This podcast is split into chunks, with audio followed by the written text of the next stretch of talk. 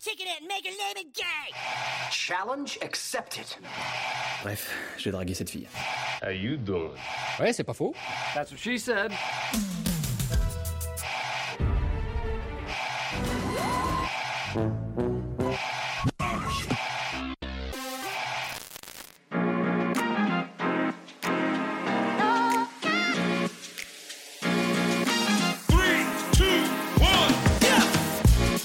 Ravi de vous accueillir dans ce premier numéro de T'es chaud ou pas. Ici, pas de Netflix and chill, tends bien l'oreille, reste concentré pour découvrir ce qu'on a préparé pour toi. Avant toute chose, comme c'est la première, je vais vous expliquer un peu le line-up, le casting du jour. Tu as certainement lu le titre, ou vu la vignette, l'émission du jour va donc traiter des documentaires, et plus précisément de The Office.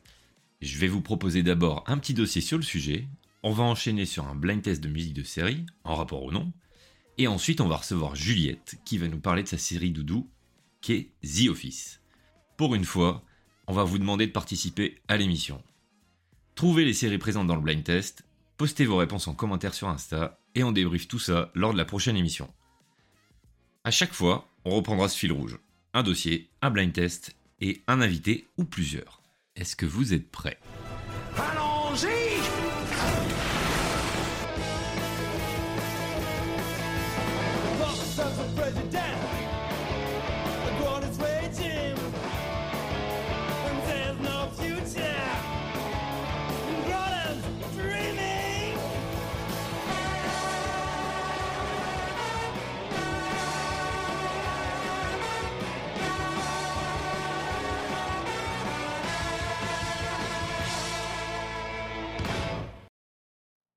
Pour les connaisseurs, c'était le générique de Groland, un programme de satire français qui imite les JT.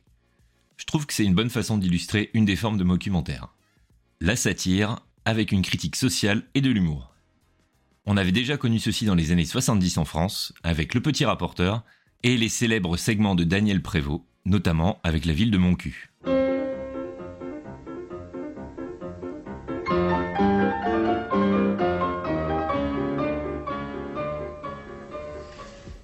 Ici, c'est un style d'émission qui mime le format et les techniques des JT, tout en présentant un contenu totalement fictif.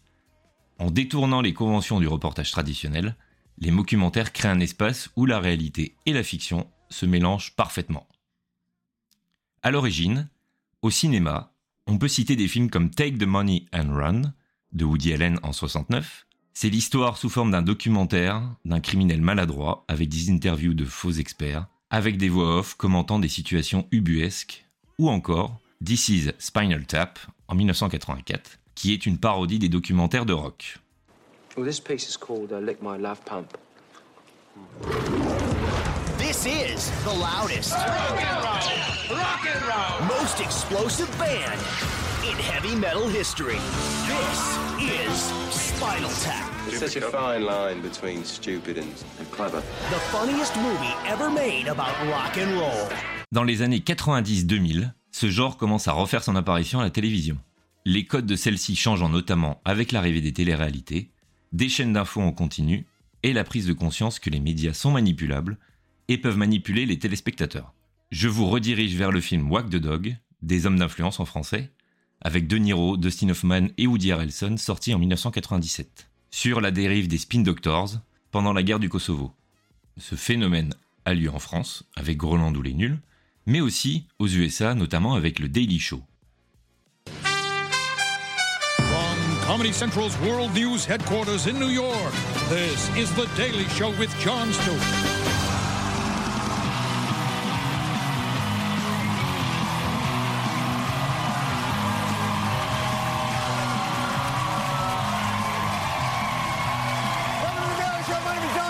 Ce genre de documentaire se veut plus sérieux avec le traitement de vrais sujets sur un ton humoristique.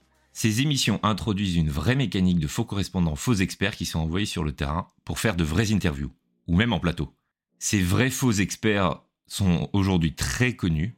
C'est notamment John Oliver, Stephen Colbert ou même Steve Carell.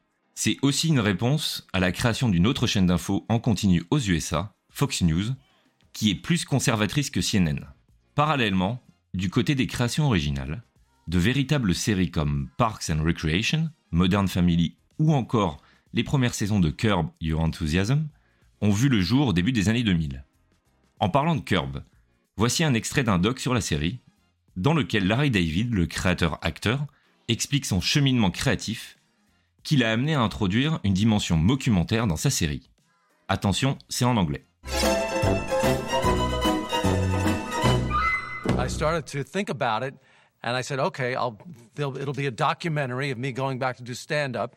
We'll see me on stage, but what's going to happen off stage? It's going to be very boring. Nobody wants to see me walking around a walking around shopping or going to pick up my dry cleaning. What am I going to do when I'm not on stage? It just seemed really boring to me. So I thought I'm gonna I have to make up something. So I made up these stories that would cover what I was doing off stage. I needed a manager and I decided to have Jeff play the manager. He's a fat guy, you know. And I was I'm comfortable with with with fat guys. What is it? It's going to be honest all the time? I mean, it's a little intrusive, isn't it? Most of the time, yeah. They're supposed to sit and have a conversation with this thing watching you all the That's time. the point. They're going to watch us sit and have a conversation. Forget that it's here. On va résumer et compléter ce qui caractérise ce type de série. À noter que toutes les caractéristiques n'ont pas besoin d'être présentes pour en faire un documentaire. D'abord, ça reprend les codes narratifs du documentaire. Un narrateur qui guide l'audience avec un ton sérieux. Au lycée Saint-Mathieu, quelques heures après le drame, on ne comprend toujours pas ce qui a pu se passer dans la tête du jeune Benoît. Ensuite, il y a l'utilisation de la caméra à la main pour introduire une dose de réalisme et d'improvisation. Ensuite, un montage conçu pour imiter celui de documentaire, avec des coupes rapides, des insertions d'images ou de séquences sur le vif. Tout ceci pour venir contribuer à la crédibilité du format. Après, on trouve aussi des interviews fictives avec des faces caméra en mode confessionnal, des inserts dans le milieu du récit d'une interview pour venir commenter la situation. Il y a aussi des interactions avec la caméra avec beaucoup de bruit du quatrième mur. C'est notamment des regards, des commentaires qui sont censés toucher le spectateur. Et enfin, on y retrouve beaucoup d'humour et de l'ironie par de l'absurde. Tout reste ancré dans le réel. C'est les situations qui sont crédibles, mais qui sont exagérées. Bien entendu, ce genre a aussi son lot de critiques. On peut trouver deux grandes catégories. D'une part, c'est le réalisme qui peut poser problème. Certains estiment que l'imitation du format documentaire peut induire en erreur le public, en particulier quand les frontières entre la fiction et la réalité ne sont pas clairement établies. Ces œuvres peuvent contribuer à une confusion générale concernant la véracité des infos par exemple, surtout aujourd'hui dans un contexte médiatique déjà très complexe. Et lié à cette tromperie du réel arrive aussi le problème de l'éthique, notamment en ce qui concerne la représentation des sujets sensibles et controversés. La ligne fine entre la satire et l'insensibilité peut être facilement franchie. Cela entraîne des critiques sur la manière dont certains sujets sont traités, parfois perçus comme dérisoires ou voire même irrespectueux. L'autre critique est plus technique. Elle relève de la saturation et d'une certaine répétitivité de la formule. Avec la popularité croissante du documentaire, certains suggèrent que le genre est devenu trop prévisible. On répète les mêmes techniques narratives, on répète la même structure, et ça peut entraîner une certaine lassitude chez les spectateurs, ce qui réduit l'impact et la fraîcheur qui caractérisaient les premières œuvres du genre. Mais tout ceci n'empêche pas que d'autres œuvres se sont inspirées largement des techniques des documentaires. On trouve une influence sur la comédie, le drame et même les films d'action. Dans la comédie, l'utilisation de techniques comme les interviews fictives et les regards caméra a été adoptée pour créer un humour plus subtil et nuancé.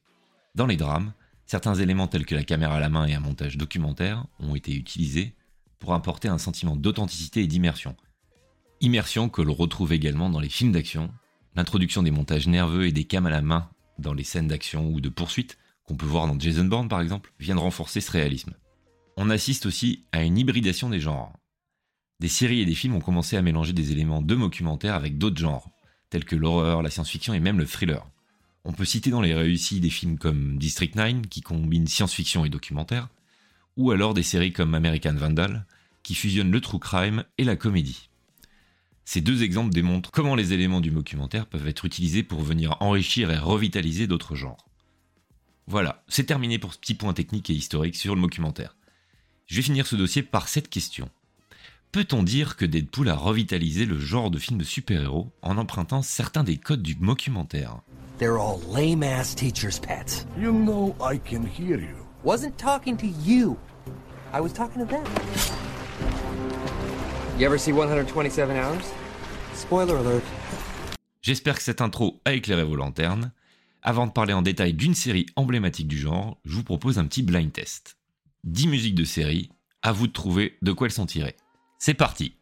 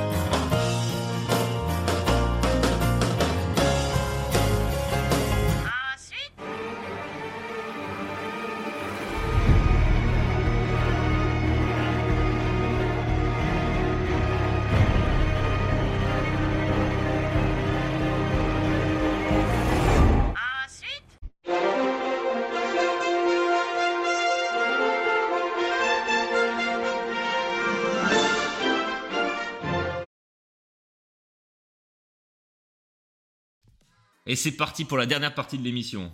Aujourd'hui, pour la première fois, on va discuter avec Juliette. Tu peux te présenter en quelques mots avant qu'on passe au sujet principal de l'émission?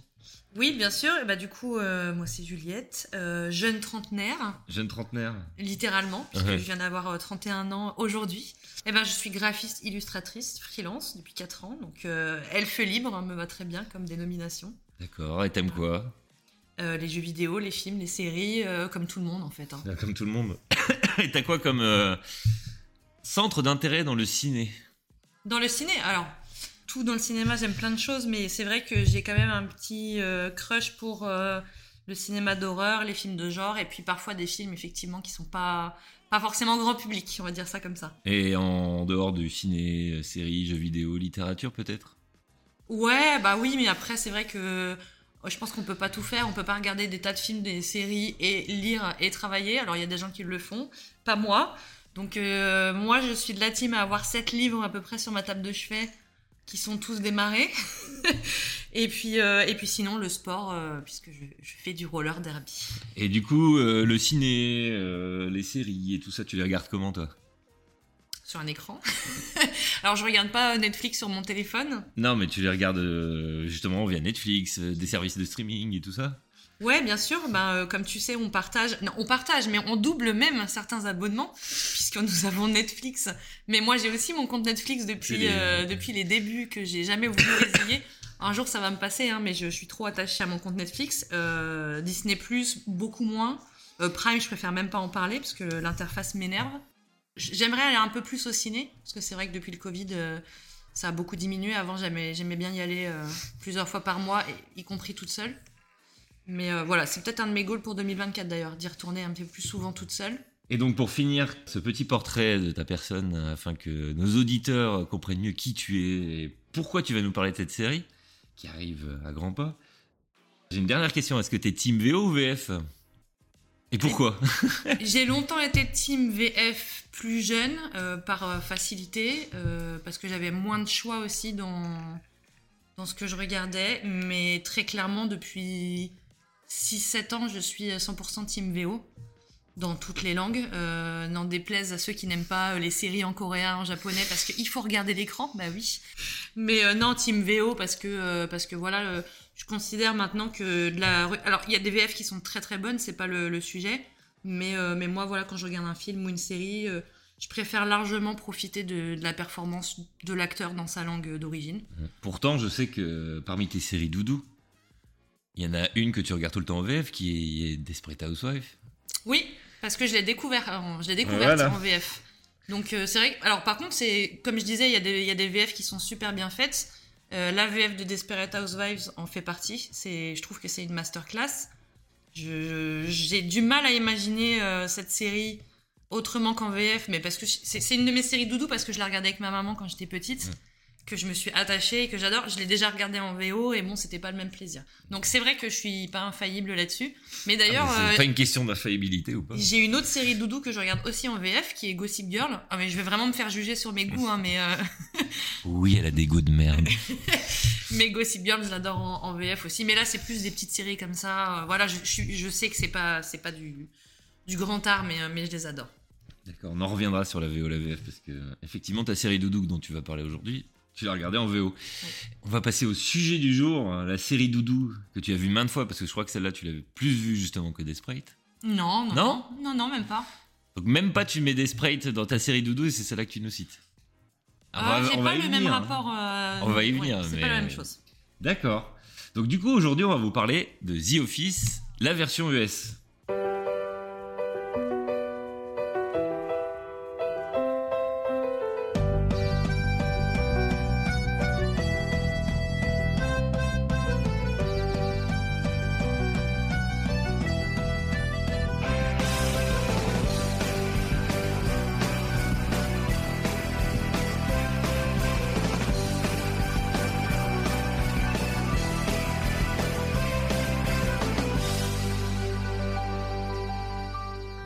Commencer, rituel de l'émission que tu vas introduire aujourd'hui, tu vas nous faire euh, le pitch de la série en mode bad plot. Alors pour ceux qui savent pas ce que c'est que le mode bad plot, c'est qu'il faut raconter de la pire façon l'histoire de la série, du film, etc. pour euh, essayer de faire deviner ou de faire rire les autres. Ok, donc euh, d'une manière qui donne pas forcément envie de regarder la série, on est d'accord? Non, c'est de la pire façon qui soit. Donc euh, c'est ça peut être en mode teubé, en mode euh, je veux faire rire, en mode euh, je veux spoiler. Ce serait un cadre quadra, incompétent, qui est tellement désespérément seul, qui est prêt à tout pour obtenir l'admiration de ses subordonnés et l'amour des femmes. Donc pour info, moi la série, je la connais que très succinctement. On va dire que j'ai regardé les premiers épisodes de la première saison et je viens de regarder le final juste avant qu'on enregistre cette émission. Donc le dernier, des- la- le dernier des derniers. Et j'ai regardé de ça et là, euh, Parce que je n'arrive pas à rentrer dans cette série, mais on en reviendra après. Est-ce que tu peux nous présenter rapidement la série en quelques phrases, en quelques mots? On rentrera en détail ensuite, mais c'est juste pour se donner une petite idée, euh, pour ceux qui ne connaîtraient pas cette série. Ok, alors euh, bah, pour ceux qui connaissent pas The Office, mais peut-être qui ont vu des mèmes sur internet, euh, c'est quand même une, série très populaire pour ça et qui, comprennent pas trop la hype autour de cette série. Je dirais tout simplement que ça raconte le quotidien et les vies de- d'employés de, bureau d'une entreprise qui vend du papier, la Dunder Mifflin Paper Company. Une, une entreprise de papier qui est située dans une toute petite ville euh, de Pennsylvanie. Et euh, voilà, on suit euh, plein de personnages, leurs amours, leurs rivalités, leurs amitiés les événements marquants de leur vie euh, sur une dizaine d'années. C'est passionnant. Et pourquoi cette série rapidement Qu'est-ce qui la rend spéciale? Pourquoi T'as choisi déjà de nous en parler aujourd'hui, contrairement à Desperate qui est plus ta série doudou? Pourquoi c'est celle-ci qui, quand je t'ai dit euh, on va lancer un nouveau format, etc. sur les séries, et j'ai dit bah, j'aimerais bien que ça soit toi qui sois la première invitée. Tu m'as dit The Office. Et pourquoi pas Desperate Bah, déjà parce que euh, moi je suis très cyclique dans mon visionnage de séries, c'est que je découvre euh, 4-5 séries et après je re-regarde une de mes séries doudou. Donc ça c'est mon cycle habituel et là j'étais dans un cycle où je re-regardais à nouveau The Office. Donc euh, du coup j'ai pensé à ça tout de suite. Et puis aussi parce que euh, ouais avec l'âge c'est quand même une série euh, où je me reconnais un peu plus. Euh, je l'ai découvert très tardivement compa- com- comparé à une série comme Desperate Housewives ou d'autres séries. Mais, mais du coup, moi, c'est une série que j'adore. déjà parce qu'on part sur un. Moi, quand on parle de cringe et d'humour très absurde, je suis cliente. Et là, du coup, je suis particulièrement cliente parce que c'est ce qui fait la beauté de la série. Ce qui plaît pas à tout le monde, hein, mais, mais voilà, moi, c'est mon amour du cringe avant tout qui parle. J'adore aussi parce que c'est une série. Alors, je crois que ça s'appelle euh, série ou op- opéra, quelque chose comme ça, quand il y a beaucoup de personnages à suivre. Moi, ça me plaît beaucoup d'avoir euh, toutes ces histoires qui s'entremêlent, euh, de persos qui sont hyper attachants, qui sont parfois très parodiques et en même temps ben, très proches du réel. Enfin, moi, j'adore cette série parce que j'ai été employée de bureau. d'open space avec des, des, des collègues. Tu peux dire la boîte, hein Parce que là, ça va bien non. parler. Ça Non, va bien parler pas. aux gens. Je préfère pas le dire, mais ceux, ceux qui ceux qui sachent euh, sacheront, euh, ceux qui me reconnaissent. non, non, mais j'ai été employée dans, dans un bureau comme ça avec Dans une euh, grande boîte française. très très grande entreprise. Euh, mais euh, mais voilà, avec des, des collègues qui qui des fois ont des comportements tellement abusés que ça devient une parodie. Donc des fois, je me reconnais un petit peu dans dans The Office ben, via mon expérience personnelle. Et puis aussi, euh, je dirais, parce que je, trouve que cette série, elle est très intelligente dans son écriture. Même si je sais que toi, c'est pas trop ta cam. Mais, euh, mais je t'assure que c'est un petit bijou de, de, dialogue et, de, et voilà, d'humour, quoi, tout simplement. C'est un portrait euh, très reluisant de la série.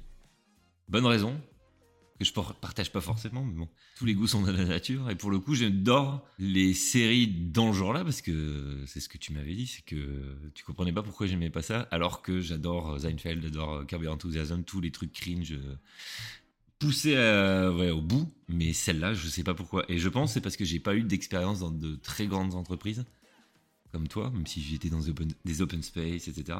Et donc, du coup, j'arrive pas à m'identifier. Je Ah, pense tu veux dire que t'as pas été entouré de gens incompétents dans ta vie professionnelle si, mais pas dans un, mais pas dans le dans le cadre de The Office d'un bureau euh, à ce point-là en fait. Et donc du coup, je trouve ça vite cringe pour euh, oui, parce que maintenant on est en 2024, donc on dit on dit dire cringe, mais vraiment des Malaisant. euh, malaisants, dépassés, euh, voilà. Après, il y a, y a, hum, un, un- un truc à savoir sur The Office aussi, c'est que beaucoup de gens qui n'aiment pas la série ou qui n'arrivent pas à rentrer dedans s'arrêtent à la saison 1. Ça, on en a déjà parlé. on va en off. parler après de toute façon. Mais je trouve que c'est quand même important de le dire par rapport à cet humour cringe et notamment par rapport au personnage principal, euh, Michael Scott, qui est vraiment le personnage euh, le plus malaisant euh, qui soit. Je sais pas s'il y a eu un jour dans l'histoire des séries américaines un personnage plus malaisant que celui-là. Mais c'est vrai que dans la saison 1, c'était peut-être un peu too much. Et, euh, je sais qu'il y a eu une réécriture de, de certains personnages, dont lui. Et donc c'est vrai qu'à partir de la saison 2, ça, ça a quand même déjà un autre euh, visage. quoi. Mhm. C'est toujours cringe, mais c'est plus appréciable. Justement, là, tu commences à évoquer les personnages principaux, ce genre de choses.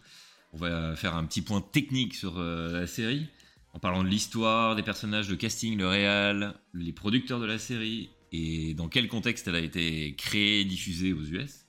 Donc du coup, là, c'est The Office, c'était une sitcom américaine créée par Ricky Gervais et Stephen Merchant, diffusée sur NBC entre le 24 mars 2005 et le 16 mai 2013. Donc ça a duré 9 saisons, 201 épisodes, de 22 minutes à plus de 40 minutes, notamment le Finally qui dure 55 minutes. À l'origine, donc du coup, c'est le remake d'une série The Office UK créée aussi par Ricky Gervais. Ricky Gervais, c'est qui? C'est un comédien, un stand-upper euh, américain, pardon, anglais, qui est connu pour The Office, The Office US.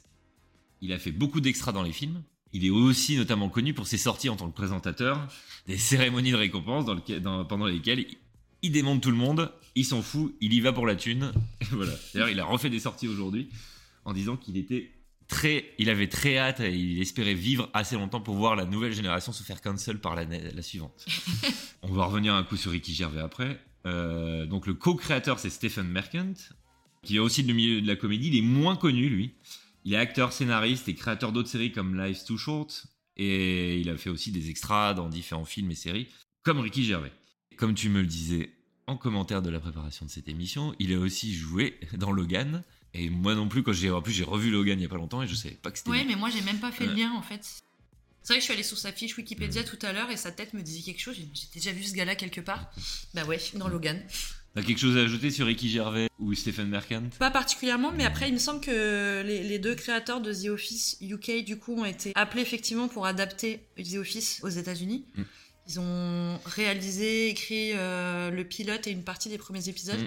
Mais après, ça a vite été développé par celui qui est un petit peu plus reconnu comme étant le créateur de The Office US, c'est euh, Greg Daniels, qui pour le coup a été là euh, sur les 9 saisons, tout en ayant les créateurs euh, de la série Mm. d'origine en, en producteur Eh, je, crois, exécutif. euh, je crois que Stephen il s'est barré euh, de la production exécutive après. Il y a que, eu que Ricky Ouais, je crois qu'il y avait que Ricky Gervais, ouais. Mm, Donc, mais après, du coup, il est, il apparaît aussi. Alors, je sais, je sais plus quel épisode de quelle saison, mais il apparaît en tant que guest dans une scène qui est très très drôle où les deux personnages, du coup, le, le boss de The Office UK et Il celui de apparaît dans deux US, épisodes de The Office US Ah oui, d'accord. Dans la ok. septième et dans la de mémoire. Parce que euh, là, je l'ai pas marqué parce que je pensais que tu allais le savoir. Non, non, pas du tout. mais moi, quand j'ai préparé l'émission, j'avais tout récupéré. Mais je l'ai pas marqué parce que c'est des petits détails. euh, Oui, oui, mais voilà. c'est juste que c'est très Mais marrant. il joue dedans. que- Et donc voilà, donc il y a un crossover entre les deux séries. c'est une scène qui est totalement inattendue. Mais d'ailleurs, euh, il était prévu que tous les personnages du bureau de The Office UK se rencontrent avec ceux de euh,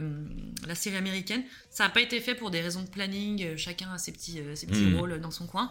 Mais euh, voilà, il, y a- il existe un monde parallèle où cet épisode existe. On va passer au cast? Yes. Cast principal. Donc je vais lire et tu vas me donner ton avis, ton impression, etc. sur le personnage, l'acteur, À chaque personnage? Si tu veux.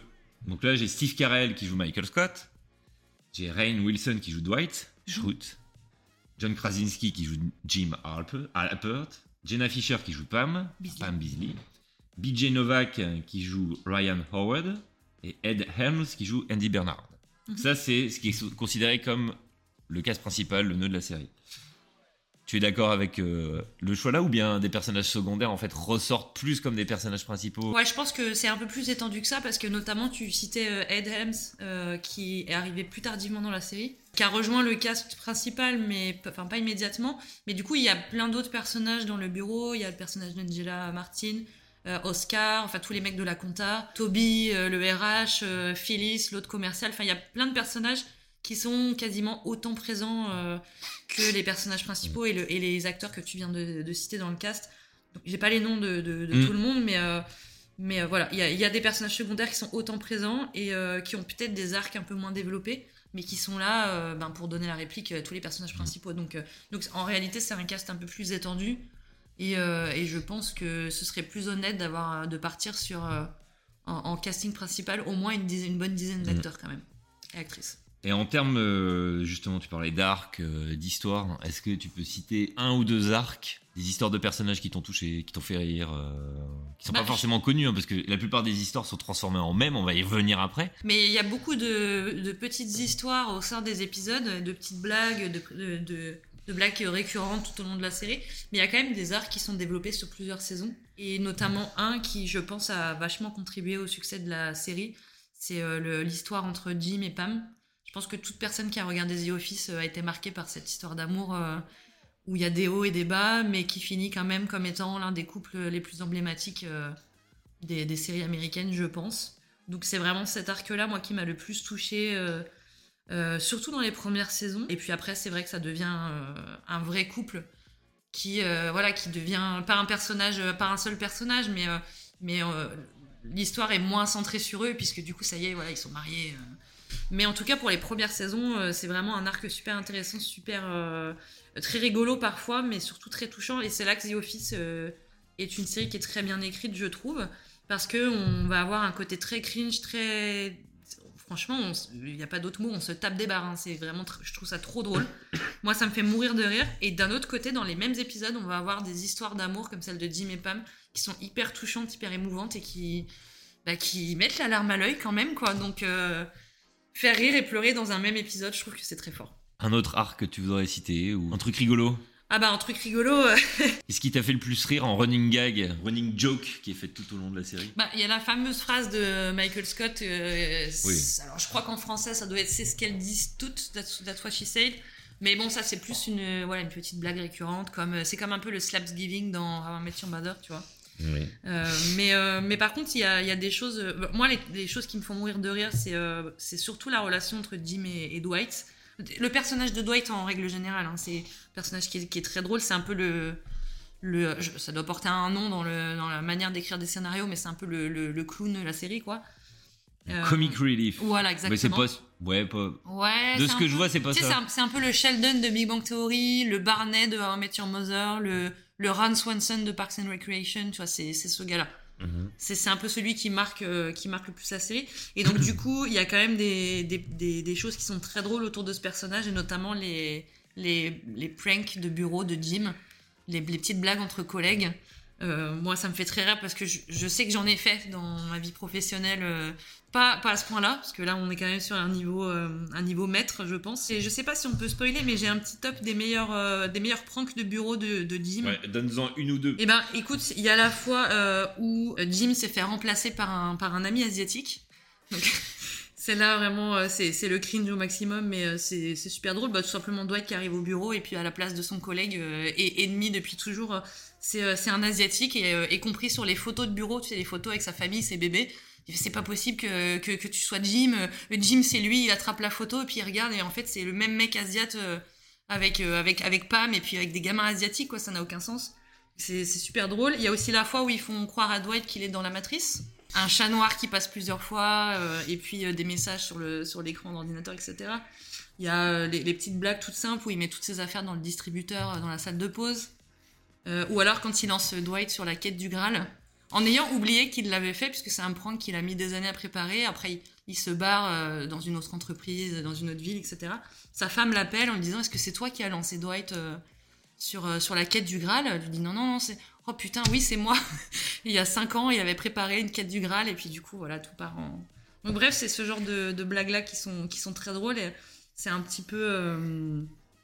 c'est un peu du bully au bout d'un moment. Bah oui, tu puis C'est m'étonnes. du bully qui est, qui est vraiment rigolo, quoi. D'accord.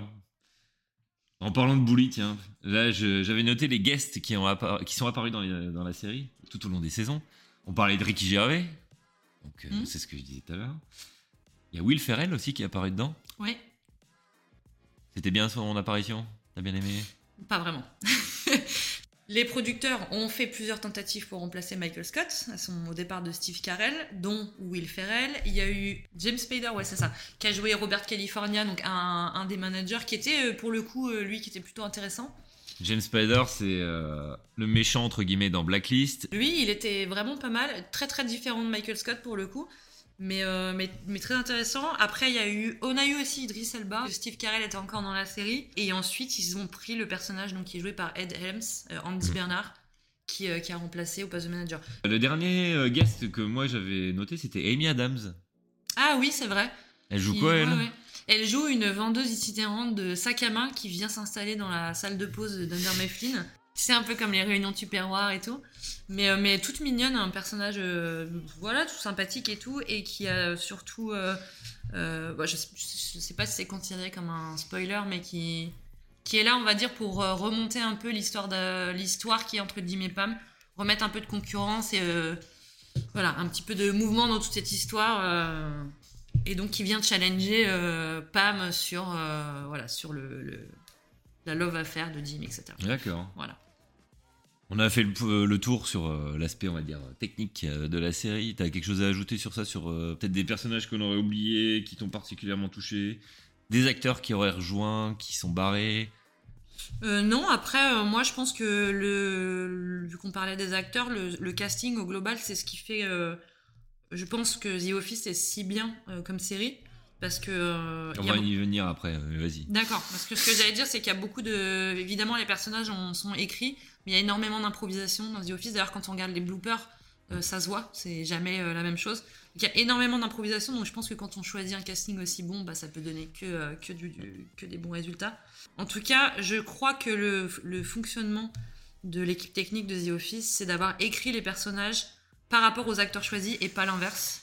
Et je pense que ça se, ça se voit parce que j'imagine pas quelqu'un d'autre jouer Michael Scott, ni Dwight Schrute, c'est c'est impossible. Et, Même pas François Berléand? Ah non. Oh On non, en parlera non, non, non, après. On en parlera après, mais. Ah ben peut-être avec de meilleurs scénaristes, euh, mais pas, pas en l'état, non. D'accord. Mais en tout cas, euh, pour terminer sur le casting, sachez qu'il y a un podcast euh, qui est toujours d'actualité sur, euh, sur The Office, ça s'appelle Office Ladies, et ça a été créé par Jenna Fisher, donc qui joue Pam, et Angela Kinsey, qui joue Angela Martin dans la série. Et donc à chaque épisode, elle regarde un épisode de The Office, elle débrief, avec parfois un invité, où on a eu bah, Craig Daniels, le créateur de The Office, qui est venu, on a eu aussi euh, Mindy Kaling, qui joue Kelly, qui est venu plusieurs fois, Dwight, ou euh, même euh, pour ceux qui connaissent David Wallace qui est venu. Donc voilà, pour ceux qui adorent la série, bah, je vous invite à écouter ce podcast. Alors là, je crois qu'on est à 200 épisodes, donc voilà, il y a du contenu. Et du coup, on va passer au point fort de la série, même si t'as commencé à les aborder justement avec tes remarques sur la façon dont est écrite la série, la façon dont sont écrits les personnages par rapport au casting, etc., sur les l'impro. Je sais que notamment, on en a parlé, mais ça je ne l'ai pas retrouvé sur le net, que The Office, en fait, les principaux, même le cast secondaire, en fait, c'était les casteurs. Ouais, il y a certains personnages qui, qui étaient à l'origine dans l'équipe technique et qui n'étaient pas destinés à jouer dans la série. Et qui ont finalement joué dedans, et notamment c'est euh, celle qui joue... euh, Phyllis. Phyllis, voilà. Je crois qu'elle était là pour gérer justement les, les, les, les acteurs et les actrices qui venaient passer le casting. Et pour la petite histoire, il me semble que c'est euh, c'est en la voyant en fait donner la réplique et même interagir avec eux en dehors des essais euh, que parce que Phyllis c'est un personnage qui est qui est très généreux, qui est Mm. très euh, très empathique et ça colle parfaitement, je pense, avec la personnalité de l'actrice. Donc j'ai pas le nom, je suis désolée. Phyllis, c'est l'actrice dans The OA. Ah oui oui c'est vrai qu'elle joue dans The enfin ouais. c'est l'instit, c'est la prof dans The OA. Mais ça a lancé sa carrière d'actrice, Mm. puisqu'effectivement, elle a joué dans dans d'autres choses après. Après, il y avait aussi euh, le personnage de Toby, le, le RH. Rien qu'en disant son nom, je suis, je suis énervée. C'est, faut voir la série parce que vraiment, c'est. Ah, il y est dans le, il est dans le F ti- tier. euh, j'ai trouvé un. Ah, bah oui, J'ai trouvé oui. un- un- une tier list des personnages de The Office et t'as une, t'as- c'est plus bas que F, c'est RH. Oui, c'est RH, ouais, bah oui. Mais en plus, le pauvre, parce qu'il a vraiment rien fait, ce pauvre Toby, mais c'est juste qu'il a une manière. Enfin, c'est. Alors, je sais plus euh, quel personnage à un moment donné lui dit euh, euh, J'ai essayé d'être sympa avec Toby, mais c'est comme euh, essayer de parler avec un, avec un escargot diabolique. Et c'est exactement, je pense, la description du personnage sur le scénario escargot diabolique.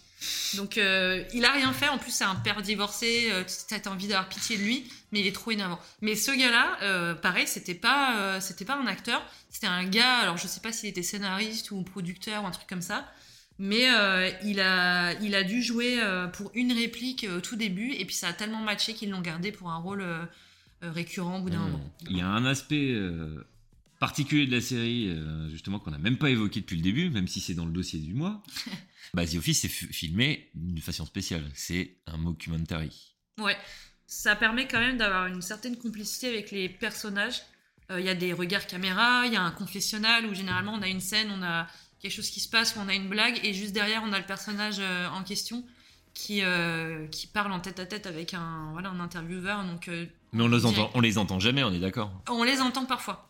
En fait, euh, on les entendait pas du Il n'y tout. a, au pas- y a pas quelqu'un qui vient interviewer, en fait. Non, Voilà. non, non, c'est C'est toujours hors caméra, hors champ. Ouais, c'est la personne est hors champ, c'est sous-entendu, mais on l'entend parfois. euh, plus on approche de la fin de la série et plus il y a des échanges, notamment avec Pam, avec euh, un des cadreurs, parce que euh, donc dans The Office, les personnages sont au courant qu'ils sont filmés et ils savent que tout ça, ça fait partie d'un documentaire sur la vie de bureau. Euh, c'est euh, The Office, euh, une entreprise américaine, un truc comme ça. Donc, ils sont tous parfaitement au fait d'être filmés, d'être interrogés, etc. Et parfois il y a des échanges entre un cadreur et, certains personnages, bah, parce qu'ils se suivent pendant 10 ans. Donc au bout d'un moment, on a des, complicités qui se font entre le, casting, de, donc les personnages de The Office, et le, casting, les gens qui tournent le documentaire dans la série. C'est un peu méta tout ça. Mais du coup, cette façon de filmer, euh, ça fait que effectivement, ça participe au succès de la série parce que bah, c'est super bien fait. Je pense que toute personne qui un jour euh, souhaiterait créer un documentary ou une série un peu méta comme ça, ben très clairement, euh, il y a un seul cours euh, à regarder, c'est The Office. Je ne suis pas d'accord sur ça, mais euh, Attends, vous, faut- aurez, vous, faut- aurez, vous aurez eu ça dans le- dans l'intro, dans le dossier. Il faut absolument tout ce qu'il faut faire, c'est-à-dire on a un confessionnal. Ah, mais je parle pas de, du fait que The Office n'est pas le bon exemple, je dis qu'il y en a d'autres aussi des exemples, c'est tout. Ah oui, il y a d'autres Euh, exemples, oui, c'est clair. Ah non, non, non, Il y a d'autres exemples, mais, euh, mais c'est vrai que quand même, tout est, tout est fait comme il faut. T'as parlé des personnages, de la réal, donc on va dire, parce que j'intègre, on va dire, le mockumentary dans la forme de réalisation, même si c'est aussi bien dans l'écriture, etc. La façon dont c'est raconté, parce que il n'y a pas vraiment de fil rouge. C'est la vie de bureau, il y a des intrigues qui se passent sur plusieurs épisodes, sur Ouais, euh, intersaison, inter, intra-saison.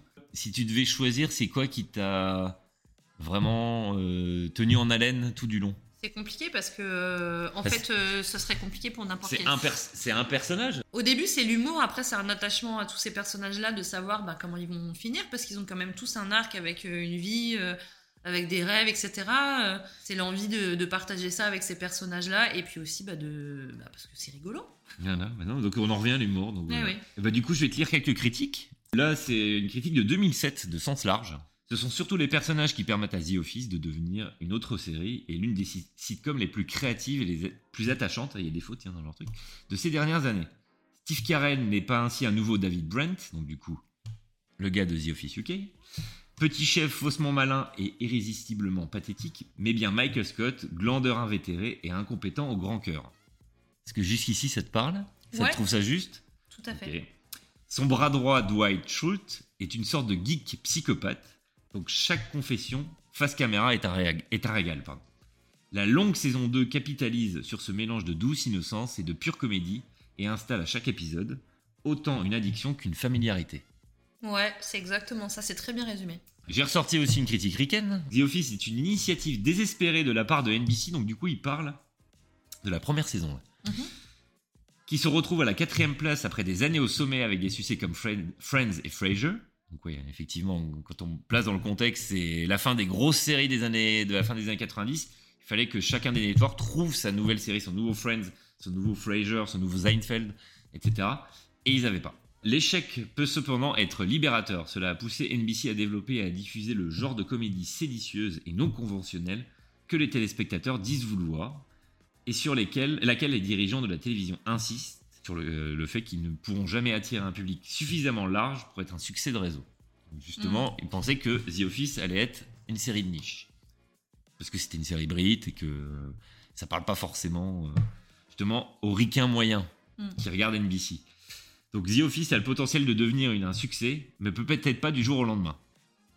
Il dit après, pour conclure, il reste à, à voir si NBC trouvera le courage de le maintenir à l'antenne assez longtemps pour co- se constituer une audience comme l'a fait Seinfeld. Donc Ouais. c'est ce qu'ils ont fait, ils ont eu les couilles de le faire, ils ont eu raison. On est d'accord jusqu'ici? Ouais. Voilà.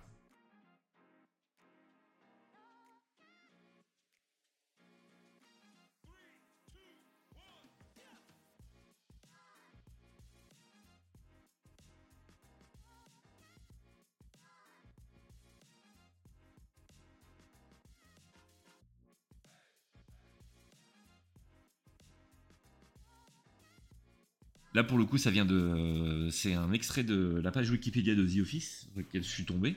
Début difficile, on en a parlé. Ouais. Les séries a longuement gagné l'enthousiasme du public américain et a réussi à s'imposer comme l'une des sitcoms les plus populaires de NBC, en particulier à la suite du succès au cinéma de 40 ans toujours puceau, qui a contribué de, euh, à faire de Steve Carell une star du début de la deuxième, avant le début de la deuxième saison. Effectivement, Steve Carell l'a pris en galon, malgré le fait que ça soit une comédie euh, un peu débile, Mm. mais il est monté en grade et du, du coup après aussi ça lui a permis de se, de se positionner dans des rôles plus graves, plus drôles, notamment dans Little Miss Sunshine. Il faut savoir que les épisodes de The Office étaient disponibles uniquement sur iTunes Store et ils étaient toujours en top Ah à ouais l'achat. D'accord, super. À l'époque, il n'y avait pas euh, du streaming, il n'y avait pas de VOD, Ah bah il n'y oui, avait pas oui, de VOD, donc en fait J'ai connu hein, cette époque-là, tu sais. Oui, mais on parle. euh, J'ai 31 ans. Je... Oh mon dieu. En résumé, la série était nulle au début, elle s'est améliorée, et elle a gagné le public. Ouais, mais aussi, comme on l'a déjà évoqué tout à l'heure, euh, aussi parce qu'ils ont eu l'intelligence de réécrire euh, une partie des personnages et de rendre la série un peu Mm. plus accessible et. euh, ouais, un peu, plus, un peu moins, ouais, Mm. moins fermée, quoi. Même si on avait des très très bons épisodes quand même euh, dans la, la première saison. Enfin, je crois que c'est épisode 2 ou 3, c'est Divers- Diversity Day, euh, que beaucoup de gens Ouais, ont c'est le qualifié 2, de- le premier, c'est un remake du premier de The Office UK, et le deuxième, c'est Diversity Day. Il y a énormément de gens qui. Alors aujourd'hui, c'est clair qu'une série qui sort un épisode comme Diversity Day, euh, soyons honnêtes, ça, ça passe pas. Mais l'intelligence de The Office, quand même, c'est de démontrer que bah, le racisme, c'est mal. Et donc, euh, je pense qu'il faut voir un peu plus loin que, juste le principe de Diversity Day. C'est là, que se posait le problème du personnage de Michael Scott dans cet épisode-là, qui est. Parce que cet épisode-là a révélé aussi le personnage de Kelly Kapoor, de donc, euh, l'actrice Mindy, Mindy Kaling, qui a aussi réalisé pas mal d'épisodes où elle est exceptionnelle dans cet épisode et c'est cet épisode-là qui l'a rendu euh, personnage récurrent de la série. Donc elle, elle est vraiment géniale. Mais le problème, c'est qu'effectivement, le personnage de Michael Scott, il est absolument détestable. euh, la manière dont il traite euh, les, voilà, la diversité, le respect des ethnies, le respect de la différence en entreprise, elle est atroce. Euh, c'est extrêmement cringe. Moi, je, je sais que je, je trouve ça très drôle, mais c'est très dur à regarder quand même comme épisode. Donc, ils ont eu l'intelligence de repartir de cette base-là et d'écrire quelque chose de plus accessible et de plus empathique. On va passer aux critiques négatives. Avant de passer à ça, je vais juste te dire les scores euh, Allociné, IMDB, Rotten Tomatoes. Donc du coup sur Allociné, elle a 4 sur 5. Sur IMDB, elle a 9 sur 10. Mérité. Là, c'est le score global, hein, c'est pas le score par saison, parce Oui. qu'il y a aussi le score par saison. Et sur Rotten Tomatoes, Fresh, avec 80% au niveau des critiques et 89% au niveau du public.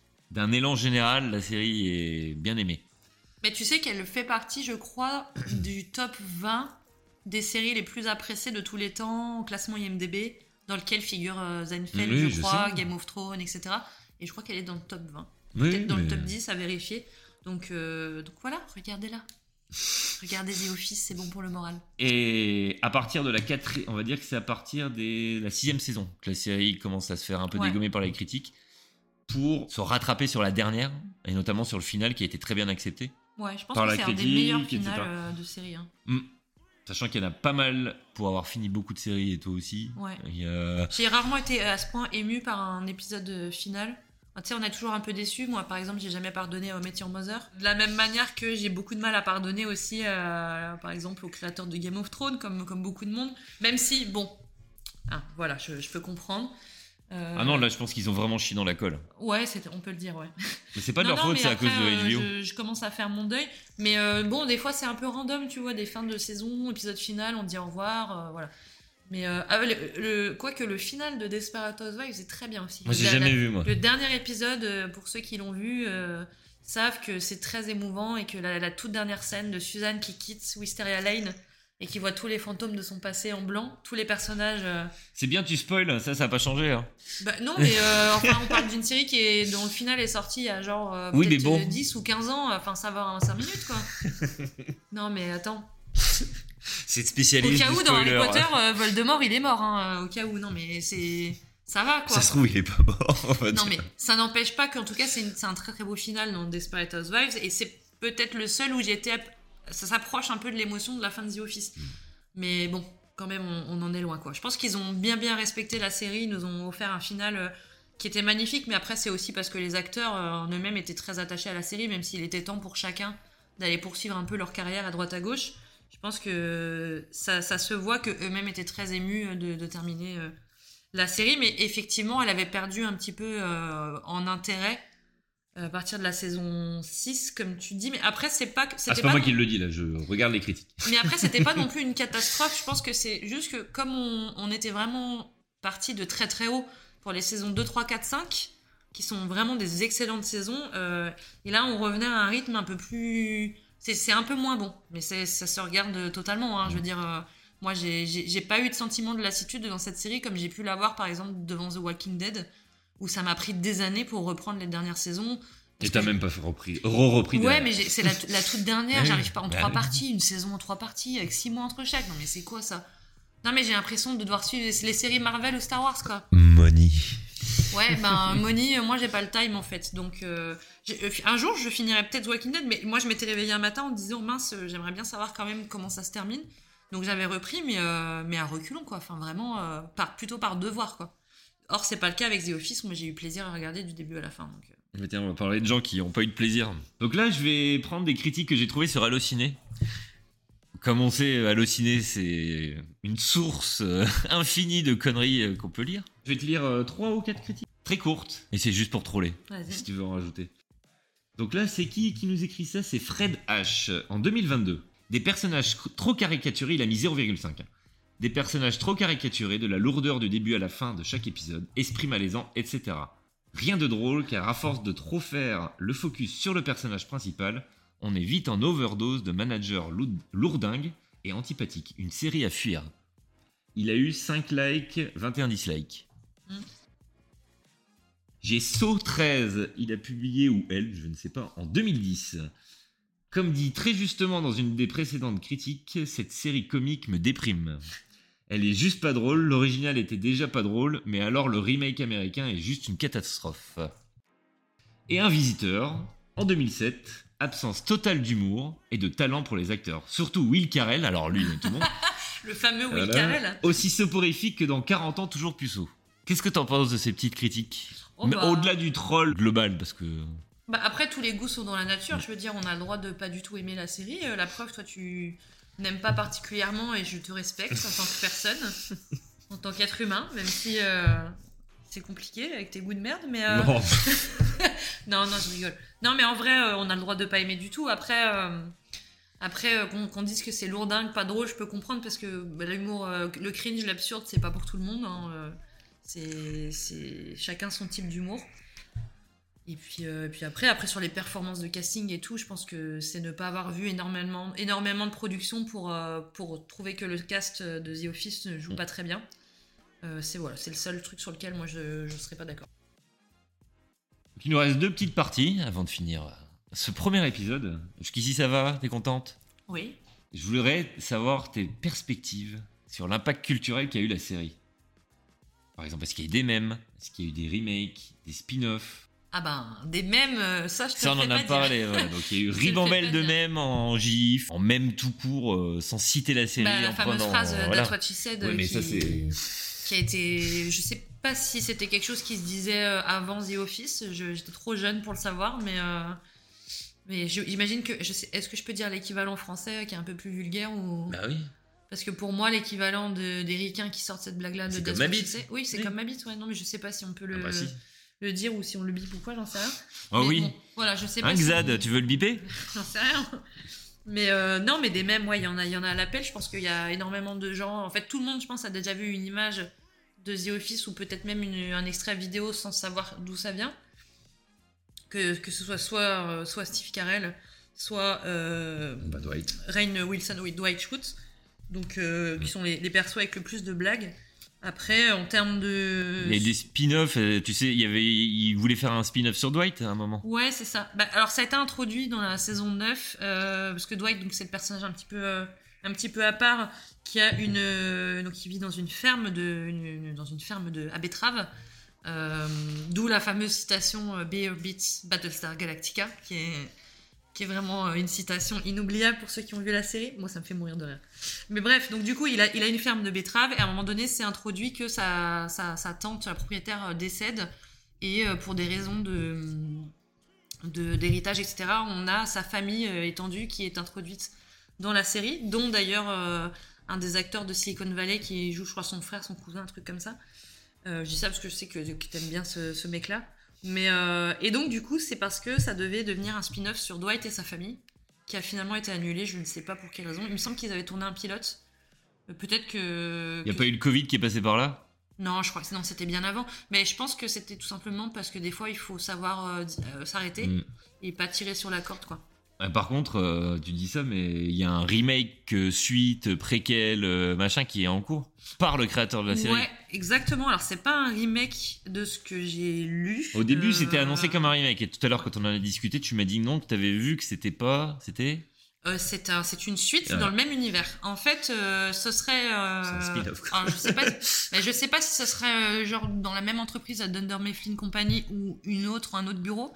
Apparemment, les, les personnages pourraient y passer une tête. Ce serait vraiment de nos jours, je pense, avec les codes de bureau actuels euh, ou de d'open space actuels, je pense. Et donc par le même créateur, euh, Greg Daniels. Donc, je trouve que c'est une bonne chose que ça soit pas récupéré euh, par quelqu'un d'autre et que on essaye juste de remettre une hype là où il y en a pas besoin. Euh, pour pas citer de film qui a fait ça récemment, Mean Girls. Mais du coup, c'est une très bonne chose que ce soit par la même personne. Et puis après, ben, à voir ce que ça va donner. Après, c'est apparemment, ça rentre euh, tout juste en développement. Il n'y a, pas de casting, il n'y a pas de, de script, il n'y a rien du tout. Donc là, on enregistre au mois de janvier 2024, donc euh, on ne sait pas. Et donc, du coup, euh, l'impact culturel de la série, moi, j'avais noté également que la ville, Ah ouais, Scranton Scranton, en fait, ils ont jamais tourné là-bas. une, une partie seulement. Non, ils, ils disent jamais. Il y a eu juste des plans de coupe, comme euh, l'ont fait toutes les séries euh, machin. Mais du coup, là-bas, il y a un musée, il y a un tour, enfin, il y a un- une visite euh, organisée par la ville, etc. Il y a des, il y a le, la pancarte de la boîte qui est sous l'horloge. euh, Il y a tout ça comme euh, ça serait. Et la ville a vachement capitalisé là-dessus, justement, pour attirer le tourisme. Donc, il y en a, qui- il y en a un ou deux qui ont eu la clé de la ville, ce genre de choses. Donc, du coup, la série a eu quand même eu un impact dans la vie réelle pour faire euh, vivre, on va dire, la petite ville de Pennsylvanie aux US. Ouais, exactement. Après, euh, je crois que sur. Est-ce que ça a été tourné là-bas? C'est pas tout à fait exact parce que ils ont tourné certaines, euh, certains épisodes, notamment en extérieur, euh, dans, les, dans certaines, à certains endroits de la ville, notamment, j'ai pas les noms exacts des lieux, certains restaurants et pubs. Je crois que c'est Poor Richard, le pub. Je sais pas s'il a le même nom dans la, dans la vraie vie. Ils ont pas, tourné certaines scènes là-bas, et y compris aussi dans un restaurant. Et je crois que c'est tout. Et après, effectivement, c'est tourné en Californie, euh, en studio. Donc du coup, si jamais vous comptez aller aux US et faire un tour des Mais il paraît que c'est très très euh, bien le musée The Office parce qu'on a, on peut se balader dans le Même dans le mall, euh, je crois que j'ai vu des images dans le mall. Il y a vraiment une tour géante au milieu avec tous les goodies qui Ah, existent. tellement- mais n'hésite pas si un jour tu te demandes quel voyage m'offrir. euh, N'hésite pas, c'est pas très loin de New York, donc euh, voilà une pierre deux coups. Et est-ce que tu l'as déjà fait regarder à quelqu'un? Bah moi non, parce que j'ai regardé quelques épisodes ça et là, mais j'ai jamais regardé en entier. Non, jamais fait fait de regarder, bah non, je l'ai je l'ai déjà conseillé. Je la conseille à des personnes où je sais que ça va être leur, leur type d'humour, euh, euh, des personnes que je sais qui vont la regarder en VO parce que j'ai déjà essayé de regarder euh, The Office en VF. Ah, voilà, c'est- j'ai oublié d'en Euh, parler, Non, non, non, mais c'est arrêtez de faire ça, c'est criminel. Enfin, ou alors, je sais pas, faites quelque chose, ça va pas. Je pense que là, c'était vraiment un job alimentaire pour le coup, sans vouloir cracher sur les personnes qui ont doublé, c'est vraiment catastrophique. Je sais pas, j'ai jamais Ah non, entendu. Pour le coup, j'ai jamais entendu. Pour moi, ça ne fait pas partie des VF qui, qui, valent, le, qui valent le coup. Je, voilà. Et la VF, on n'en a pas parlé, le bureau. Voilà.